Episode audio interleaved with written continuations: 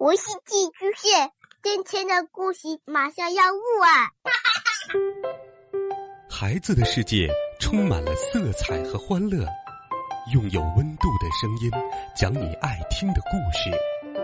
白杨叔叔和大明的晚安故事。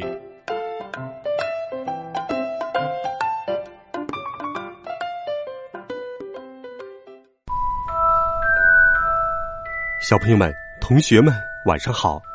欢迎收听白杨叔叔讲故事。今天，我们继续走进哈利波特的神奇魔法世界，一起聆听那些好听的故事。《哈利波特与魔法石》第十六章：穿越火板门上。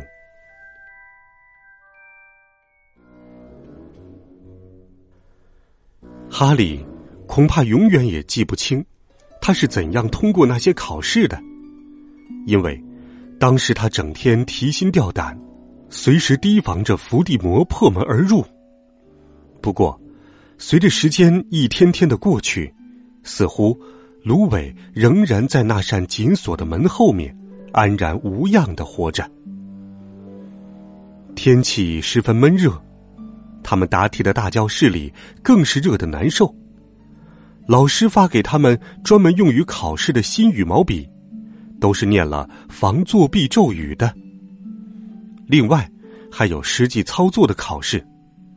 弗利维教授叫他们挨个走进教室，看他们能不能使一只凤梨跳着踢踏舞走过一张书桌。麦克教授看着他们把一只老鼠变成一个鼻烟盒，盒子越精美，分数就越高。如果盒子上还留着老鼠的胡须，就要扣分了。考魔药学时，他们拼命回忆遗忘药水的调配程序。斯内普站在背后密切注视着，他们脖子后面都能感觉到他的呼吸。这使他们心里非常紧张。哈利全心全意的投入考试，尽量忘记前额上剧烈的刺痛。自从他上次从森林里回来，各种疼痛的感觉就一直纠缠着他。纳维看到哈利整夜睡不好觉，以为他患了严重的考试恐惧症。实际上。哈利是不断被过去的那个噩梦惊醒，而且现在比过去更糟，因为噩梦里又多了一个戴着帽兜的身影。罗恩和赫敏倒并不像哈利这样整日为魔法师担心，这也许是因为他们没有看见哈利在森林里遭遇的情景，也许是因为他们的前额上没有那道灼烧般疼痛的伤疤。伏地魔确实令他们害怕，但他只是一个抽象的概念，并没有来纠缠他们的梦境。而且，他们整天忙着复习功课，没有时间去操心斯内普或其他什么人可能会采取什么行动。最后一门考的是魔法史，只要再坚持一个小时，回答出是哪几个古怪的老巫师发明了自动搅拌干锅。他们就自由了，就可以轻轻松松的玩上整整一个星期，直到考试成绩公布。当宾斯教授的幽灵叫他们放下羽毛笔，把答题的羊毛纸卷起来时，哈利忍不住和其他同学一道欢呼了起来，比我原先以为的容易多了。当他们随着人群一起来到外面阳光灿烂的场地时，赫敏说道。我其实不需要去记一六三七年的狼人行为准则，以及小妖精叛乱的经过。赫敏总喜欢在考完之后再重温一遍考试内容，但罗恩说这使他感到恶心。于是他们慢悠悠的顺坡而下，来到湖边，扑通一声坐在树下。那边，一只大鱿鱼躺在温暖的浅水里晒太阳。韦斯莱孪生兄弟和李乔丹正在轻轻拨弄他的触须，哈利不断的揉着他的前额。我真想知道这是什么意思。他突然恼火的说：“我的伤疤一直在疼，以前曾经疼过，但从来不像现在这样频繁发作。去找庞弗雷夫人看看吧，赫敏提议道。我没有生病，哈利说。我认为这是一个警告，意味着危险即将来临。罗恩打不起精神来，天气实在是太热了。哈利，放松点儿。赫敏说的对，只要有邓布利多在，魔法师就不会有危险。不管怎么说，我们没有发现任何证据能够确定斯内普打听到了制服芦苇的办法。他上次还差点被咬断了腿。不会匆匆忙忙再去冒险尝试的。如果连海格都背叛了邓布利多，那纳维就可以入选英格兰魁地奇球队了。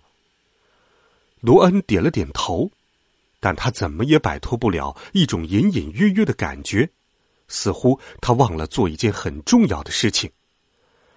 当他想对两个朋友解释这种感觉时，赫敏说：“这都是考试在作怪。”我昨天夜里醒来，忙着复习变形课的笔记，然后才突然想起来，那门课我们已经考过了。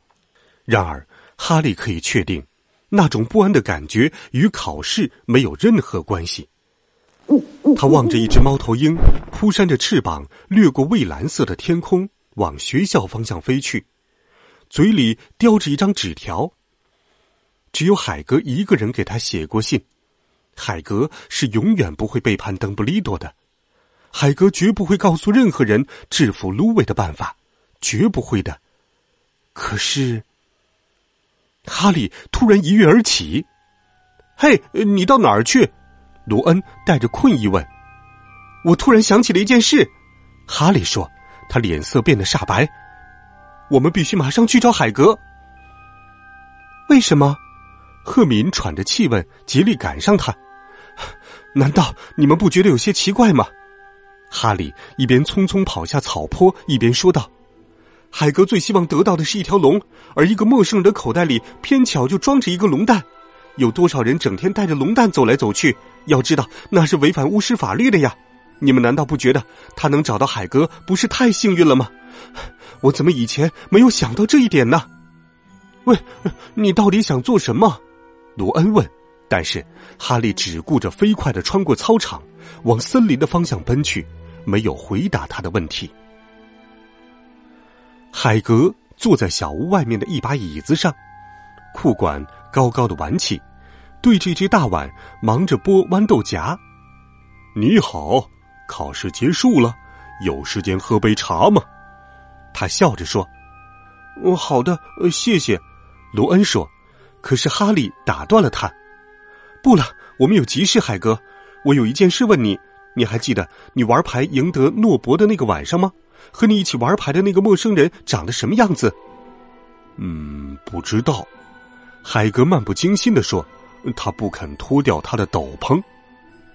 他看见三个孩子脸上立刻显出惊愕的表情，不由吃惊的扬起了眉毛。这有什么好奇怪的？猪头酒吧就是村里的那个酒吧。总有一些稀奇古怪的家伙光顾，那家伙兴许是个卖龙的小贩吧？我一直没有看清他的脸，他戴着帽兜呢。哈利扑通一声跌坐在那一碗碗豌豆旁边。你，你当时跟他说了什么，海哥？你提到霍格沃茨没有？嗯，兴许提到了吧。海哥皱着眉头，使劲回忆。对了，他问我是做什么的，我就告诉他我是这里的狩猎场看守。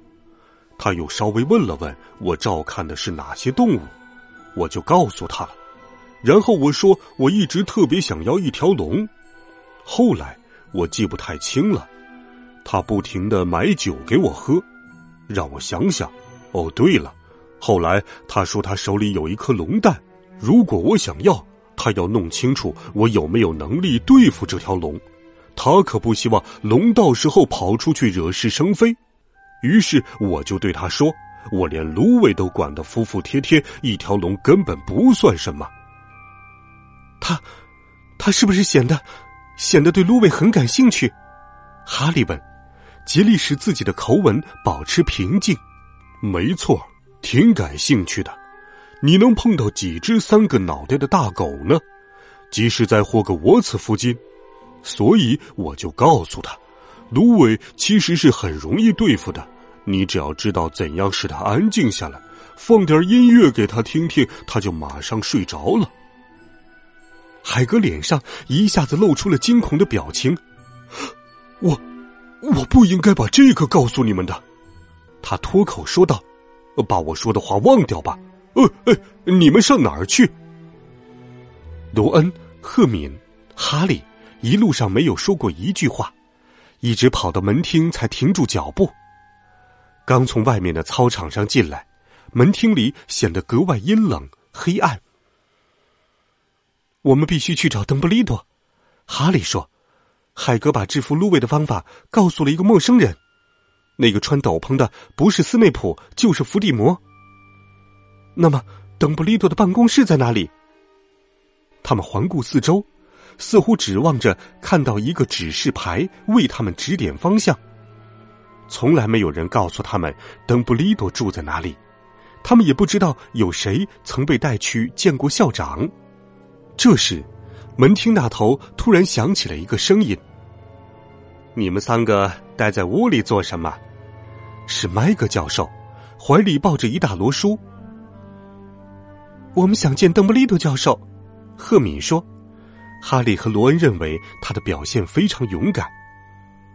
想见邓布利多教授，麦格教授重复了一句，似乎他们有这样的想法非常可疑。为什么？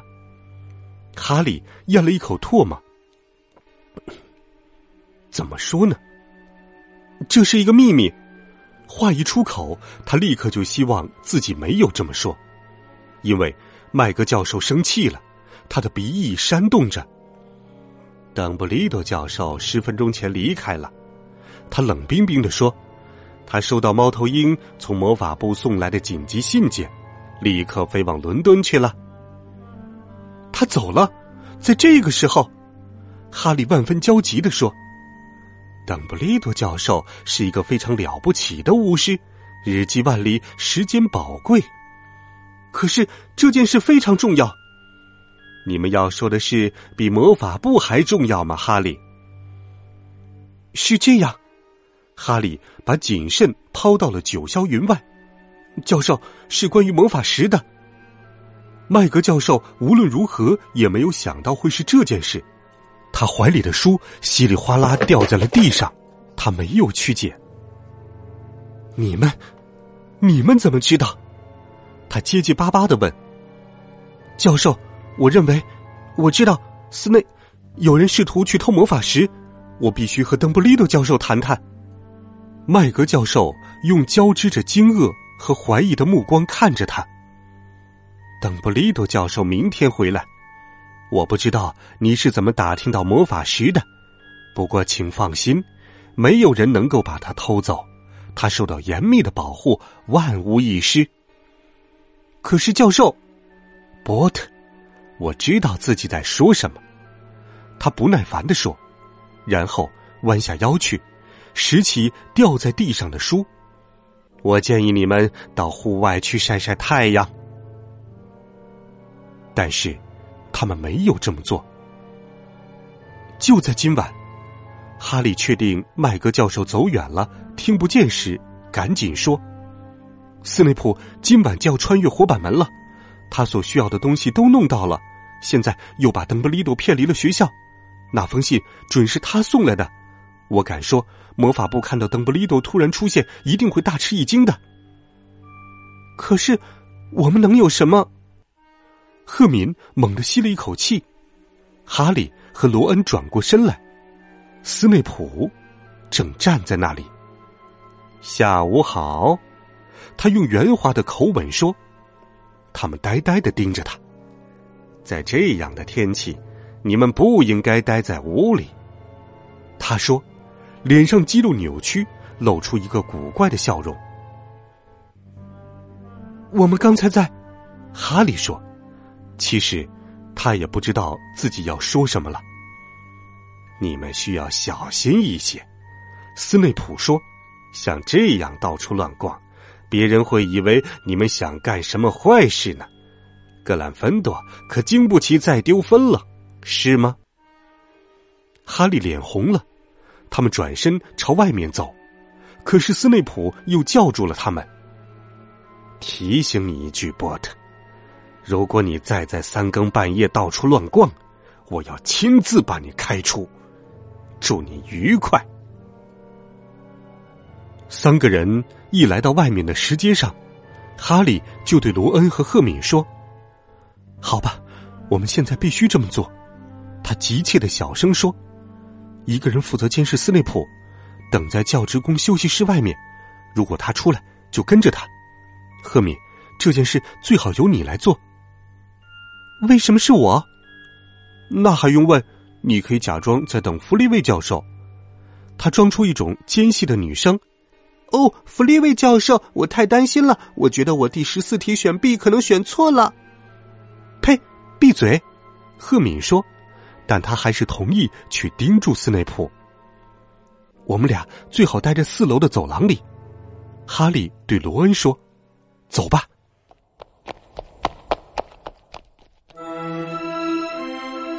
好了，孩子们，哈利波特和他的伙伴们能否阻止伏地魔盗取魔法石呢？下周六，白杨叔叔继续与你分享《哈利波特与魔法石》的神奇故事。